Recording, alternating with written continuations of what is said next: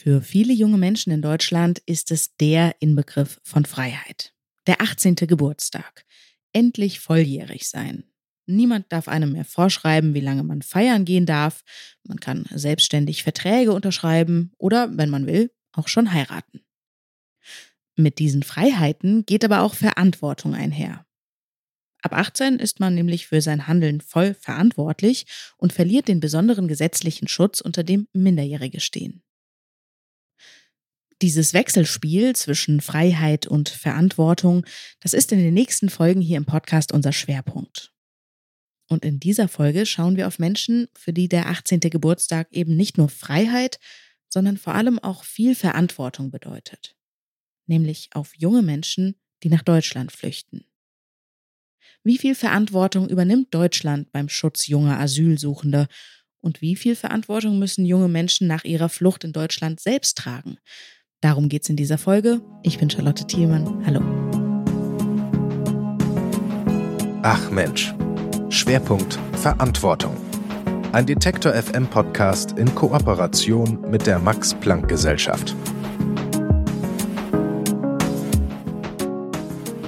Unter 18 oder über 18? Von dieser Frage hängt es ab, wie viel Schutz und wie viel Unterstützung junge Geflüchtete in Deutschland bekommen wie deutsche Behörden mit dieser Altersfrage umgehen und wie junge Geflüchtete dieses System erleben, dazu forscht Ulrike Bialas in Göttingen am Max-Planck-Institut zur Erforschung multireligiöser und multiethnischer Gesellschaften.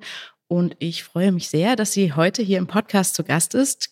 Guten Tag, Frau Bialas. Guten Tag. Frau Bialas, ich habe schon angesprochen, diese Altersfrage, die spielt für deutsche Behörden eine Riesenrolle. Vielleicht können Sie das erstmal für uns einordnen. Wie unterschiedlich geht es denn für junge Geflüchtete in Deutschland weiter, je nachdem, ob sie eben ja, unter oder über 18 Jahre alt sind? Gerne. Also bevor ich das mache, vielleicht ganz kurz, um sozusagen zu sagen, wo auch die Problematik eigentlich liegt. Also ganz viele Asylanträge in Deutschland werden eben ohne Dokumente gestellt und viele gerade Menschen aus Ländern wie Guinea, Afghanistan, Somalia, was eben auch die häufigsten Herkunftsländer waren in den letzten Jahren von unbegleiteten Minderjährigen, wissen oftmals auch gar nicht, wie alt sie genau. Unbegleitete Minderjährige heißt dann sozusagen junge Menschen, die unter 18 Jahre alt sind und ohne Begleitung der Eltern nach Deutschland kommen. Genau, ohne Begleitung der Eltern oder eines anderen Vormunds. Mhm. Genau so dass man auf der einen Seite eben Menschen hat, die keine Papiere haben oder auch nicht wissen, wie alt sie sind und auf der anderen Seite halt genau bei dieser Altersgruppe 17, 18 ganz viele rechtliche Grenzen verlaufen im Strafrecht, im Vormundschaftsrecht, im Asylrecht, die eben die eben dafür sorgen, dass es bei dieser Altersgruppe um ganz viel geht. Und durch diese beiden Problematiken zusammen ist eben dieses Thema so brisant und sind auch diese Altersschätzungen, auf die wir vielleicht noch zu sprechen kommen, rechtlich so relevant. Und um vielleicht ein paar Unterschiede mal beispielhaft äh, zu sagen, also sehr gerne.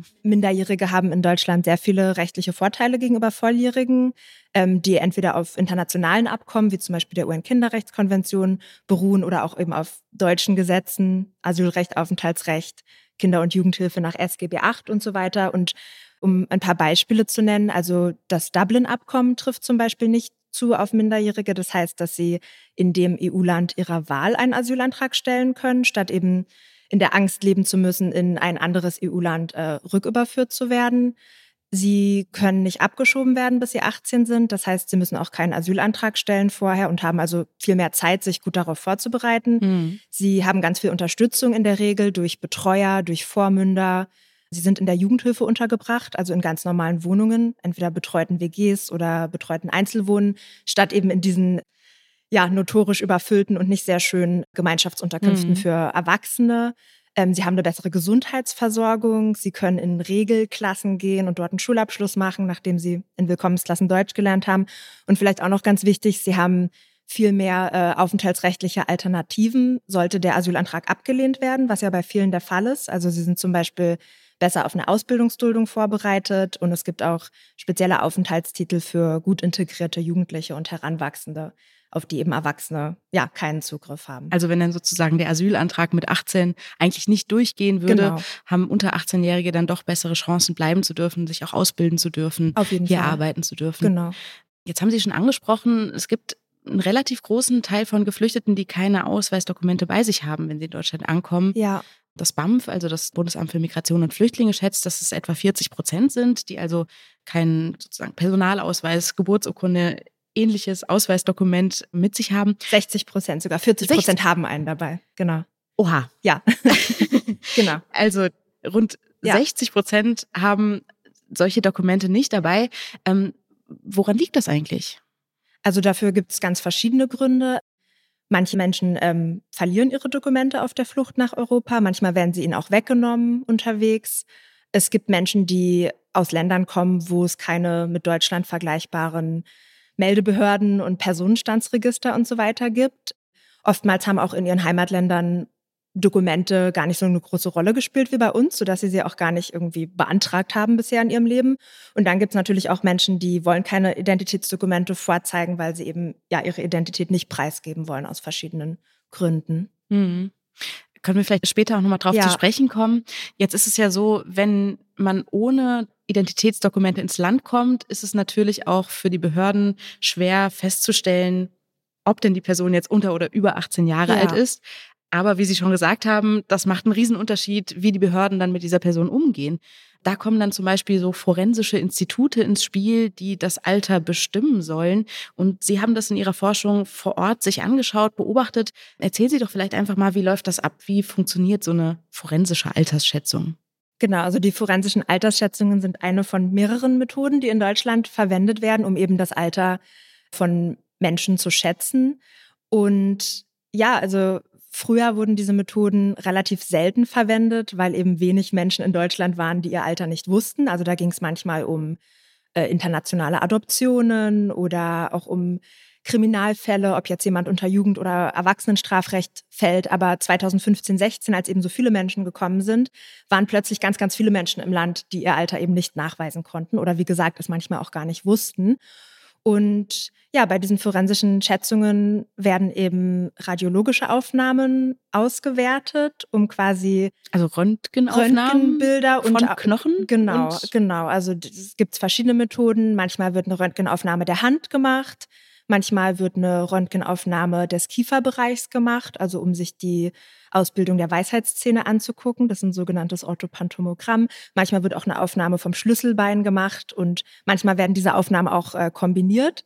Und da geht es eben darum, ja, den Ossifikationsstatus, also sozusagen die, die Knochendichte zu vergleichen mit bestimmten Referenzpopulationen, für die man dann Atlanten hat, wo man eben Bilder hat aus verschiedenen Altersgruppen.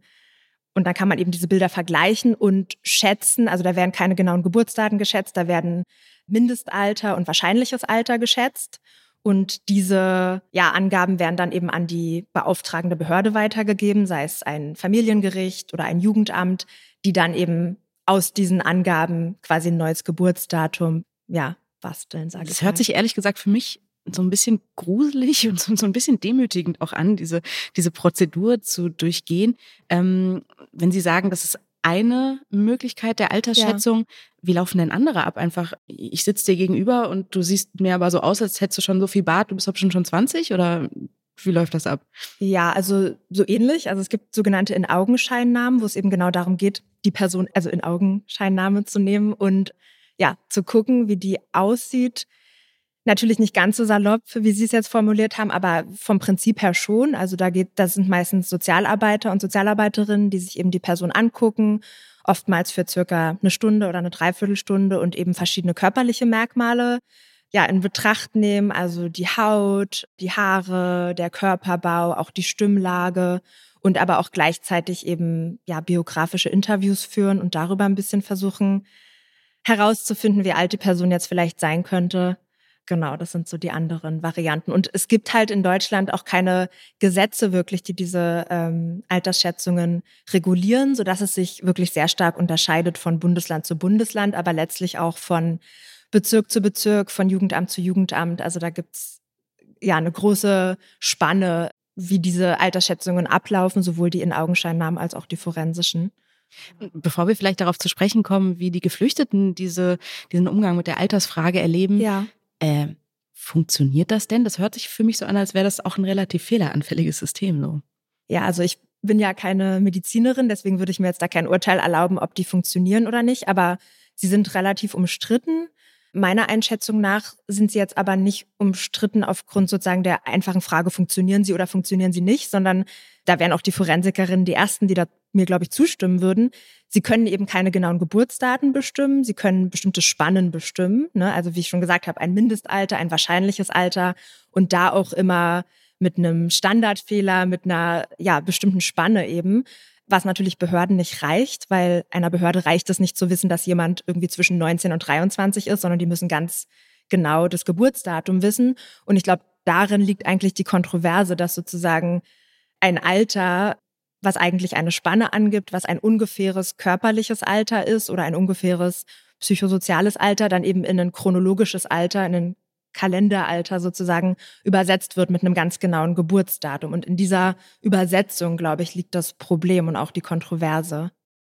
Jetzt haben Sie sich ja äh, sozusagen mit diesen forensischen Instituten beschäftigt, waren da vor Ort, haben sich das angeschaut sind aber auch ganz tief in den Alltag von jungen Geflüchteten eingetaucht, haben die ähm, ja beim, beim Deutschlernen begleitet zu Behördengängen und wirklich jahrelang sich sehr intensiv damit beschäftigt. Teilnehmende Beobachtung heißt es so, dann die, diese Methodik in den mhm. Sozialwissenschaften. Warum haben Sie sich denn für diese Variante entschieden? Ja, also nachdem ich eben diese Altersschätzungen beobachtet hatte am Krankenhaus und auch Interviews geführt hatte mit AltersschätzerInnen, wollte ich halt gerne noch die Perspektive der Geflüchteten verstehen, habe zunächst auch angefangen, Interviews zu führen und dann aber relativ schnell festgestellt, dass Interviews da einfach die falsche Methode sind. Also weil diese ganze Identitätsfrage und Aufenthaltsfrage einfach viel zu sensibel ist, um das irgendwie mal so schnell in einem Interview mit jemandem zu klären und auch die Altersfrage halt viel zu komplex ist. Also weil es mir genau darum ging, eben zu verstehen, was ein Alter in verschiedenen Kontexten bedeutet, für verschiedene Menschen bedeutet, in verschiedenen Situationen bedeutet. Und das kann man eben nicht irgendwie abfragen mit einem Interview, äh, Fragebogen oder so, sondern das muss man halt wirklich über einen längeren Zeitraum erleben und auch die Widersprüche, die Menschen in ihrem eigenen Leben wahrnehmen, auch Widersprüche zwischen dem, was sie sagen, was sie tun. Das sind eben genau die Dinge, die man eigentlich nur in der langjährigen Beobachtung irgendwie erfährt und nicht in einem einstündigen Gespräch oder so. Äh, aus diesen Erfahrungen, die Sie dort gesammelt haben, aus dieser teilnehmenden Beobachtung ist ja auch ein Buch entstanden, das jetzt im Dezember erscheint. Forever 17 heißt das. Da schildern Sie auch sehr viele ja, bewegende Schicksale von jungen Menschen, denen Sie auch persönlich dann sehr nahe gekommen sind als Forscherin. Ähm, ich kann mir vorstellen, das ist ja ein bisschen skurril. Hier in Deutschland, wenn man hier aufwächst, denkt man ja 18, jetzt ist sozusagen, jetzt geht meine Freiheit los. Jetzt darf ich irgendwie Alkohol trinken und Verträge unterschreiben. Und ja. Sie sitzen da Menschen gegenüber, für die 18 so eine ja wahrscheinlich eher gruselige Zahl ist. Wie gehen denn oder haben Sie dann einen Fall in Erinnerung, der Sie besonders beeindruckt hat, was den Umgang mit dieser Altersfrage angeht? Ja, also da könnte ich eigentlich ganz viele Fälle nennen, deswegen will ich jetzt auch vielleicht gar nicht unbedingt einen rauspicken, aber ich glaube, was ganz interessant ist, dass dieses, ja, vielleicht nicht unbedingt die Zahl 18, aber diese Idee des Erwachsenwerdens für die Menschen, mit denen ich eben zu tun hatte, eigentlich genauso, ja, auf der einen Seite verheißungsvoll war, wie das für uns vielleicht in dem Alter war und eben gleichzeitig, wie Sie sagen, auch so ein Schreckensgespenst irgendwie, weil ja, also man muss sich ja auch vorstellen, die sind ja aus bestimmten Gründen nach Deutschland gekommen und oftmals eben, weil sie in ihren Herkunftsländern nicht die Art von Erwachsenenleben führen konnten, wie sie sich das vorgestellt haben, also mit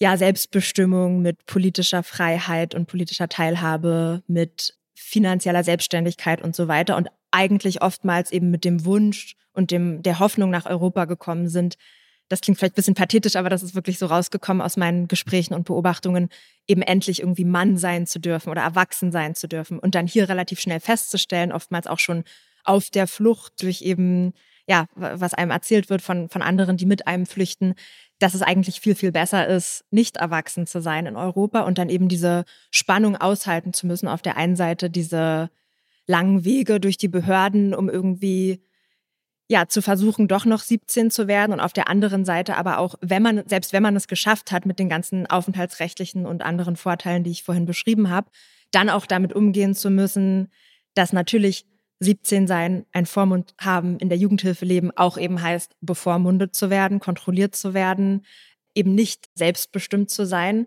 Das war schon auch ziemlich hart für viele von den Menschen, die ich kennengelernt habe. Mhm. Und ja, dieses Spannungsverhältnis eben auszuhalten, also sich erstmal wieder wie ein Kind behandeln zu lassen, was ja auch eben in einem großen Kontrast eigentlich steht sowohl zu dem sehr selbstständigen Leben, was sie oft schon in ihren Heimatländern geführt haben, also jetzt vielleicht nicht politisch, finanziell und so weiter, aber einfach sozial. So Verantwortung für die kleinen Geschwister übernehmen. So genau, genau solche Dinge. Und eben auch die ähm, ja, Verantwortung, die sie natürlich für sich selbst übernehmen mussten auf der Flucht. Also so eine Flucht äh, erfordert ja auch viel Eigenverantwortung und Autonomie und so. Und das dann plötzlich wieder ablegen zu müssen, nur um irgendwie in Deutschland bleiben zu können oder eine Chance zu bekommen. Also dieses, diese Spannung auszuhalten, das war, glaube ich, für viele so der schwierige Balanceakt irgendwie. Ja. Ich kann ja mal von einer Geschichte erzählen, die mich selber okay, gerne. hat. Ja. ähm, in, in Ihrem Buch, da schreiben Sie nämlich ja. ähm, oder erzählen Sie die Geschichte auch von Idris, der mit 200 anderen Menschen auf einem Fischerboot von Ostafrika nach Europa geflüchtet ist und bevor sie dann nach, ich glaube, einer Woche oder noch länger ja. auf diesem überfüllten Boot in Italien an Land gehen können, hätte dann ja ein Mitflüchtender ja. ähm, ihm Rasierklingen sozusagen in die Hand gedrückt mit der Aufforderung, sich doch bitte zu rasieren, damit man doch auch möglichst jung aussieht, wenn man ankommt. Also da, man merkt ja schon, dass es einfach einen riesen Druck eigentlich geben muss, sozusagen so jung wie möglich dort anzukommen, wenn man gerade aus einer Situation kommt, in der man eigentlich Dinge gemacht hat, die man ja auch Erwachsenen nicht zumuten will, aber äh, Minderjährigen schon gar nicht. Ja, absolut. Und ich glaube, äh, diese Geschichte, und davon gibt es ja auch noch viele andere Geschichten, zeigt halt auch sozusagen die Absurdität der Situation. Also weil, worum geht es eigentlich? Also wollen wir jetzt Menschen in Europa haben, die irgendwie glatt rasiert sind oder so? Darum geht's ja eigentlich nicht, ne? sondern es geht ja eigentlich um die Frage der Schutzbedürftigkeit und so. Aber durch eben diese Absurdität dass dieses Kalenderalter, dieses Geburtsdatum bei uns so eine große Rolle spielt und dann irgendwie festgestellt werden muss, zum Beispiel über in Augenscheinnahmen, kommt es eben zu solchen ja völlig bizarren Situationen, dass man sich da auf einem Boot rasiert, nachdem man irgendwie acht Tage ums Überleben gekämpft hat oder so oder eine andere Situation, an die ich mich erinnere, die vielleicht auch noch mal diese Absurdität irgendwie des Geburtsdatums zeigt. Also ein junger Mann, über den ich geschrieben habe, war in Deutschland zunächst ja volljährig gewesen und hat dann eben über einen sehr langen Zeitraum über ganz verschiedene Wege versucht, seine Minderjährigkeit zu beweisen, was ihm dann auch geglückt ist nach zwei Jahren als Volljähriger in Deutschland. Und er ist dann in die Jugendhilfe gekommen und wir sind dann also an dem Tag, an dem wir die neuen Papiere von der Ausländerbehörde abgeholt haben, zurück in die Jugendhilfeeinrichtung gegangen, wo uns dann also seine Betreuerin schon begrüßte und irgendwie ihm sein Horoskop vorlas und sagte, du bist jetzt Schütze, weil du bist jetzt am so und so vielten geboren und hier sind deine Charaktereigenschaften und äh, wir haben uns beide nur angeguckt, wie ist das jetzt ein Witz oder ist das jetzt ernst gemeint? Und das zeigt aber sozusagen diese Absurdität, dass in Deutschland dieses Geburtsdatum, wenn es erstmal auf irgendeinem Papier steht, so eine Bedeutung annimmt und eigentlich auch so eine, ja, so eine Eigendynamik irgendwie, dass man leicht vergisst, worum es eigentlich geht, weil es geht uns ja nicht um Zahlen, es geht ja nicht um Geburtsdaten, sondern um bestimmte Eigenschaften, die wir als Gesellschaft irgendwie hinter den Zahlen vermuten. Aber es nimmt dann halt solche Auswüchse an, wenn man sich so auf das chronologische Alter fokussiert, mhm. dass da eben ganz viele absurde Geschichten bei entstehen. Ist es denn immer noch so, dass sehr viele Geflüchtete sozusagen gemein haben, dass sie ihren Geburtstag am 1. Januar feiern, weil das einfach das Datum ist, was ihnen zugewiesen wird? Ja, also das ist schon immer noch so, dass viele genau am 1. Januar, manche auch am 31. Dezember, wenn dann sozusagen jemand so nett war, ihnen noch trotz des gleichen Geburtsjahres noch fast ein weiteres Jahr zu geben. Manche bekommen auch als neuen Geburtstag den Tag der Altersschätzung. Also da gibt's ganz verschiedene Wege. Früher, also vor jetzt der großen Flüchtlingskrise, gab's auch noch diese Absurdität, dass dann im Computer Nullter Nullter eingetragen wurde. Das wurde dann irgendwann abgeschafft, weil man einfach gesagt hat, also was soll das heißen? Und das hat dann auch ähm, gar nicht mehr zusammengepasst mit anderen ähm, behördlichen Sachen. Aber genau, der 1. Januar ist immer noch so ein häufiges Datum und da gibt's auch ganz viele Witzeleien darüber, dass die dann alle schön zusammen feiern können und so. Also genau ist jetzt kein Zufall, dass die beiden Fälle, über die wir gesprochen haben, beides junge männliche Geflüchtete ja. sind, weil die auch in ihrem Buch sozusagen im Zentrum stehen. Sie schreiben darin auch, dass das eine besondere Herausforderung war, diesen jungen Männern als Forscherin gegenüberzusetzen, also als weibliche Wissenschaftlerin. Ja. Inwiefern macht es denn einen Unterschied, ob diese jungen Männer dann, weiß ich nicht, einer, einer Wissenschaftlerin oder einem Wissenschaftler gegenüber sitzen oder sich begleiten lassen in ihrem Alltag? Ja, ist eine gute Frage. Also generell in ihrem Leben in Deutschland begegnen sie sowieso vor allem Frauen, weil ja eben auch die Sozialarbeiterinnen, die Betreuerinnen, die Lehrerinnen und so, das sind die Vormünder, auch die ehrenamtlichen Vormünder, ja meistens weiblich sind. Insofern war ich da jetzt vielleicht gar nicht so eine Ausnahmeerscheinung. Aber natürlich ist es in der Ethnographie besonders wichtig, also wichtiger nochmal als in anderen äh, Methoden der Sozialforschung, zu reflektieren, wie die eigene Position oder so ja natürlich die Beziehung zu den Teilnehmenden verändert, aber auch sozusagen die Situation, die Situationen, in denen sie sich befinden und die man erforscht. Also beispielsweise, wenn ich einen afrikanischen männlichen Geflüchteten zu einer Behörde begleite, der dort vielleicht sonst sehr ja als bedrohlich wahrgenommen wird und auch als sehr negativ wahrgenommen wird, verändert es schon den Umgang des Sachbearbeiters gegenüber diesem Geflüchteten, wenn dann so eine deutsche Frau daneben sitzt. Also das habe ah, ich hab auch ich noch gar nicht drüber nachgedacht. Also ich habe darüber nachgedacht, dass sozusagen ja. die Geflüchteten möglicherweise Dinge nicht erzählen oder anders ja. erzählen, weil sie wissen, sie werden beobachtet, als ja. wenn sie jetzt vielleicht mit ja, Freunden oder Familie sprechen. Ja. Aber klar, natürlich verhalten sich auch sozusagen alle anderen Menschen in diesem System wahrscheinlich anders, wenn sie unter Beobachtung stehen. Genau, also ich glaube beides. Also was Sie angesprochen haben, das auf jeden Fall. Also es gibt bestimmte Themen, über die ich auch in meinem Buch nicht schreibe, weil einfach meine Teilnehmenden mit mir sehr wenig darüber gesprochen haben. Also jetzt ihre romantischen Beziehungen in Deutschland oder so. Und das ist sicher auch kein Zufall, dass sie mit mir da weniger darüber gesprochen haben, als sie jetzt vielleicht mit einem männlichen Forscher darüber gesprochen hätten. Auf der anderen Seite, also ich will jetzt nicht anmaßen. Andererseits sind sein, die 18-Jährige, die sprechen auch sowieso nicht so gerne wahrscheinlich vielleicht über auch das, Vielleicht auch das kann auch sein. Aber auf der anderen Seite denke ich, kannte ich die Leute ja über so einen langen Zeitraum, dass dann irgendwann schon, also ich habe auch deren Familien kennengelernt oder wenn die dann eben im Videochat mit der Mutter im Sudan telefoniert haben, dann habe ich auch mit Hallo gesagt und mit zugehört und sowas. Also das schon. Aber ja, eben diese zweite Dimension auch, dass man natürlich die Situation einfach durch die eigene Position verändert was ich jetzt nicht unbedingt als Forschungshindernis sehen würde, sondern das ist für mich dann auch eine interessante Erkenntnis, wenn also jemand fünfmal alleine zu einer Behörde geht und dort abgewiesen wird und ich dann einmal als deutsche Frau mitgehe und alles funktioniert so, wie wir uns das vorgestellt haben, dann ist das mhm. natürlich auch mhm. eine Forschungserkenntnis irgendwie. Das stelle ich mir auch also wie eine Riesenverantwortung vor als Forscherin, wenn man so nah an den Geflüchteten dran ist und dann ja vielleicht auch das Gefühl hat, ja auch wirklich Dinge bewegen zu können, allein durch die Anwesenheit zum Beispiel, da einen gewissen Abstand zu bewahren und auch emotional stelle ich mir das sehr fordernd vor, sich sozusagen jahrelang mit diesen Geschichten, diesen Schicksalen, die ja auch oft wahrscheinlich sehr bewegend sind, ja. auseinanderzusetzen. Wie sind Sie damit umgegangen? Ja, also auf der einen Seite will ich auf jeden Fall sagen, dass es ein großes Privileg ist, so viele Jahre mit Menschen verbringen zu können, weil ja im heutigen Wissenschaftsbereich man eigentlich nicht normalerweise die Zeit und die Ressourcen hat, sich irgendwie jahrelang mit einem Thema zu beschäftigen. Und da hatte ich großes Glück, weil ich einfach ein sehr großzügiges Forschungsstipendium hatte. Und ja, also ich, Ethnographie ist generell eine Methode, die sozusagen, die man nicht irgendwie abends irgendwie abschalten kann oder so. Also entweder wortwörtlich, weil interessante Sachen halt auch nachts passieren oder auch irgendwie im übertragenen Sinne, weil man eben, ja, wie Sie sagen, die Geschichten und die Menschen nicht einfach so mit dem Mantel dann irgendwie an der Tür abstreifen kann oder so. Und natürlich habe ich, also wie man sich vorstellen kann, sehr viele traurige Geschichten erfahren, gesehen und so, die größtenteils auch gar nicht im Buch sind, weil sie gar nicht zum Thema passen oder auch zu persönlich sind. Aber auf der anderen Seite, auch bei so einem ernsten Thema, sind es ja am Ende des Tages trotzdem junge Leute, die auch ganz viel irgendwie Lebensfreude haben. Und ich habe also die Jahre meiner Forschung auch sehr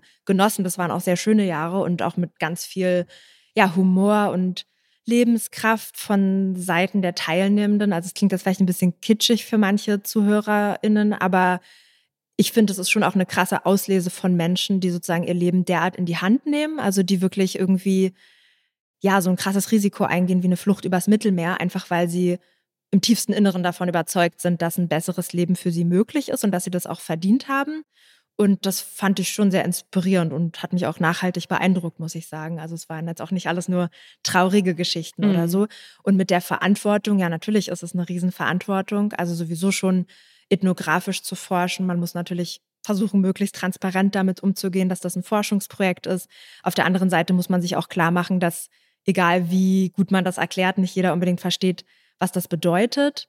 Und also um, um mal ein Beispiel zu geben, ich habe mich schon oft komisch gefühlt, wenn ich zum Beispiel auf eine internationale Konferenz gereist bin, um irgendwie über Menschen zu sprechen, die zur gleichen Zeit nicht mal das Land Berlin verlassen durften aufgrund ihrer Papiere. Also da stellt man sich dann schon Fragen auch über die eigene Position als Forscherin und auch darüber, was die eigene Forschung eigentlich rechtfertigt. Und ich habe für mich diese Frage dann so beantwortet, dass ich eben diese viele Zeit, die ich hatte, diese, also ich hatte im Prinzip über sechs Jahre ein Forschungsstipendium, dass ich viel von dieser Zeit auch verwendet habe für Menschen und für, ja, um Probleme zu lösen, sage ich jetzt mal, die, von denen ich wusste, dass sie nicht in meinem Buch landen werden, aber einfach sozusagen aus so einem Verantwortungsgefühl heraus oder um eben auch, ja, wie gesagt, für mich diese Frage zumindest ein bisschen zu beantworten, was irgendwie so ein Forschungsprojekt rechtfertigt. Ja. Es ist ja auch in dem Buch so, dass sie damit sozusagen den jungen Geflüchteten die vielleicht dann nicht auf die Konferenz, internationale Forschungskonferenz ja. oder sonst irgendwelchen politischen Konferenzen ihre, fahren können, um dort ihre Stimme zu erheben, sie denen ja ganz viel Raum geben im Buch, um ihre Geschichte aus ihrer Perspektive zu erzählen. Ja. Ich würde zum Abschluss des Gesprächs nochmal auf die Frage der konkreten politischen Regulierung zu sprechen kommen. Ja. Wir haben ja schon darüber gesprochen, dass Sie die Altersgrenze, so wie sie jetzt gehandelt wird, von den Behörden für nicht besonders sinnvoll halten. Ja. Gleichzeitig leuchtet natürlich so intuitiv schon ein, warum ja. diese Prüfungen zum Beispiel gemacht werden, weil ja. es ja auch in Deutschland für alle Bürgerinnen und Bürger eine wichtige Grenze ist, die unterscheidet, wie man sozusagen eingeordnet wird vom ja, deutschen Staat. Klar. Was gibt's da für Alternativen? Ja, das ist eine schwierige Frage und ich weiß auch nicht, ob ich konkret Alternativen benennen kann, aber ich denke, dass also das chronologische Alter ist einfach aus zwei Gründen in diesem Fall nicht der geeignete Maßstab. Auf der einen Seite, weil wir es eben nie genau wissen werden, wie alt nun die Menschen sind, die ohne Papiere zu uns kommen. Und auf der anderen Seite, weil es eben vielleicht auch gar nicht die wichtigste Frage ist, weil ich hatte ja schon angedeutet, bei dieser Grenze 17, 18 geht es ja nicht primär um die Zahlen, sondern eben um das, was wir sozusagen hinter den Zahlen vermuten, also dass jemand besonders schutzbedürftig ist, besonders offen für Neues, irgendwie so eine Unschuldsvermutung, ähm, dass man als Minderjähriger auch sozusagen die Erlaubnis hat, auch mal Fehler zu machen und irgendwie neue Wege einzuschlagen und so. Und deshalb ist halt die Frage des chronologischen Alters vielleicht einfach nicht die richtige Frage, sondern es sollte vielmehr nach irgendwie dem Hilfebedarf oder den ja, den individuellen Bedürfnissen gefragt werden, was natürlich auch wieder Probleme mit sich bringt, weil wer soll die dann einschätzen und beurteilen? Also das ist mir auch klar, dass das dann auch wieder nicht leicht geht. Aber man sollte sich zumindest, denke ich, bewusst machen, dass ja auch in Deutschland 18-Jährige zum Beispiel nicht plötzlich von einem Tag auf den anderen in der Regel selbstständig sein müssen, sondern ja oft weiterhin durch ihre Eltern unterstützt werden. Und für Menschen in so einer besonderen Lebenssituation, also die einerseits aus Ländern kommen, wo das chronologische Alter eben eine sehr geringe Rolle gespielt hat, das soziale Alter eine ganz andere Rolle und die eben ja durch die oftmals traumatische Flucht, durch das neue Sprache, neue Kultur lernen in einem neuen Land, ohne den Rückhalt der Familie, irgendwie den Aufenthalt sichern müssen, eigentlich ein neues Leben gestalten müssen, eben nochmal viel größere Bedürfnisse eigentlich haben, dass da vielleicht einfach nicht so wichtig sein sollte, ob jetzt jemand 17, 18, 19, von mir aus auch 20 Jahre alt ist. Die Frage nach konkreten Alternativen, also ich denke schon, dass zumindest nach unten hin das chronologische Alter weiterhin eine Rolle spielen sollte. Also dafür gibt es ja auch, das gebieten ja schon alleine internationale Kinderrechtskonventionen, dass eben Minderjährige bestimmte Rechte haben und das sollten sie auch weiterhin haben. Also dagegen plädiere ich auf gar keinen Fall. Aber dass man sich eben als Gesellschaft schon fragen sollte, warum jetzt ein 20-Jähriger von mir aus, der genauso gewillt ist, irgendwie Deutsch zu lernen, seine Bildung nachzuholen, hier zur Gesellschaft beizutragen, genauso schlimme Dinge erlebt hat, irgendwie in vielerlei Hinsicht genauso schutzbedürftig ist, warum man den jetzt sozusagen in eine Ecke drängen sollte, dass er sich entweder gezwungen sieht, irgendwie eine falsche Altersangabe zu machen oder bestimmte Fähigkeiten, die er schon hat, runterzuspielen, damit er möglichst jung eingeschätzt wird oder eben. Das passiert? Auf jeden Fall, klar, weil, also wie gesagt, ich habe junge Menschen getroffen, die vielleicht bestimmte Eigenschaften eines Erwachsenen, sage ich jetzt mal, nicht hatten, also die zum Beispiel nicht gelernt haben, also das sind jetzt ihre eigenen Einschätzungen, das sind nicht meine Urteile, die nicht gelernt hatten, zum Beispiel ihr Leben selbst zu planen oder irgendwie Berufs- und Bildungswege zu planen oder so, aber die natürlich weil das eben in ihren Herkunftsländern ganz normal war, für sich kochen konnten, einen Haushalt